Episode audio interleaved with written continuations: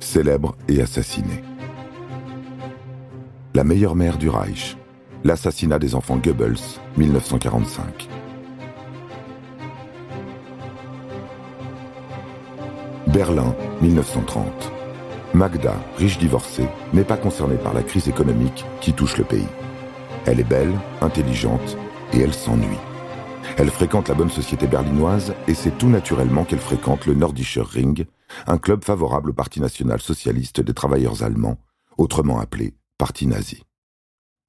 Quand pour la première fois elle assiste à un discours de Joseph Goebbels, elle est fascinée.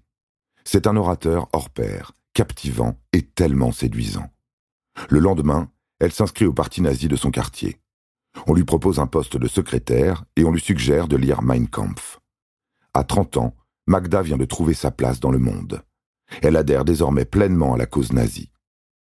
Et elle fait tant et si bien qu'elle devient la secrétaire de Goebbels, puis le 19 décembre 1931, sa femme. Le témoin du marié est Adolf Hitler en personne. Le couple fait partie des proches d'Hitler. D'autant plus que devenu chancelier, celui-ci nomme Goebbels ministre de l'Éducation du peuple et de la propagande du Reich. Dès lors, Magda Goebbels devient l'épouse et la mère de familles modèles de l'Allemagne nazie. Elle doit correspondre en tout point à ce que le régime attend de la femme allemande.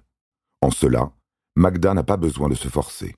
Elle est devenue une nazie fanatique, plus fervente encore que son mari. Elle admire Hitler, elle est prête à tout pour lui, y compris à mourir. Mais en ce début des années 30, il n'est pas encore temps de mourir.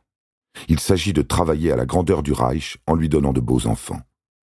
Et en tant que femme de dirigeant, elle doit en avoir au moins quatre. Magda a déjà un fils d'un précédent mariage, Harald. En septembre 1932 naît le premier enfant du couple Goebbels. Il s'appelle Helga, c'est une fille. Le père est déçu. Puis viennent Hildegard en 1934, Helmut en 1935, le seul garçon, Holdin en 1937, Edwige en 1938 et Heidrun en 1940. Le quotidien des enfants Goebbels est mis en scène et filmé. Ils apparaissent souvent dans les médias et dans les films d'actualité hebdomadaires. La population les voit grandir et partage leur vie d'enfants modèles. Beaux, joyeux, obéissants. Ils sont les enfants que tout bon Allemand doit élever. Ils sont l'avenir du Reich.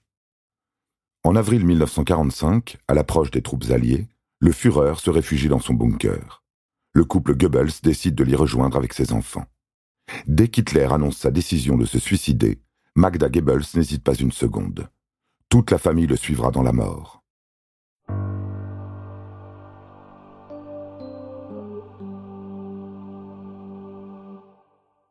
Qu'ils puissent mettre fin à leur vie en même temps que lui est une grâce qu'il n'aurait jamais escomptée.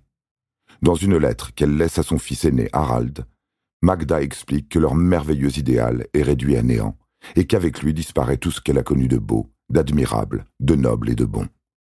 Le monde qui succédera au Führer et au national-socialisme ne mérite pas qu'ils y vivent. Elle veut éviter à ses enfants ce monde indigne d'eux. Dans un codicile du testament d'Adolf Hitler, Joseph Goebbels confirme le point de vue de sa femme. C'est pourquoi, le 1er mai 1945, le lendemain du suicide du Führer, la meilleure mère du Reich habille ses six enfants de blanc, les coiffe, puis leur administre des somnifères. Elle place ensuite dans la bouche de chacun d'eux une capsule de cyanure. Les enfants meurent dans leur sommeil.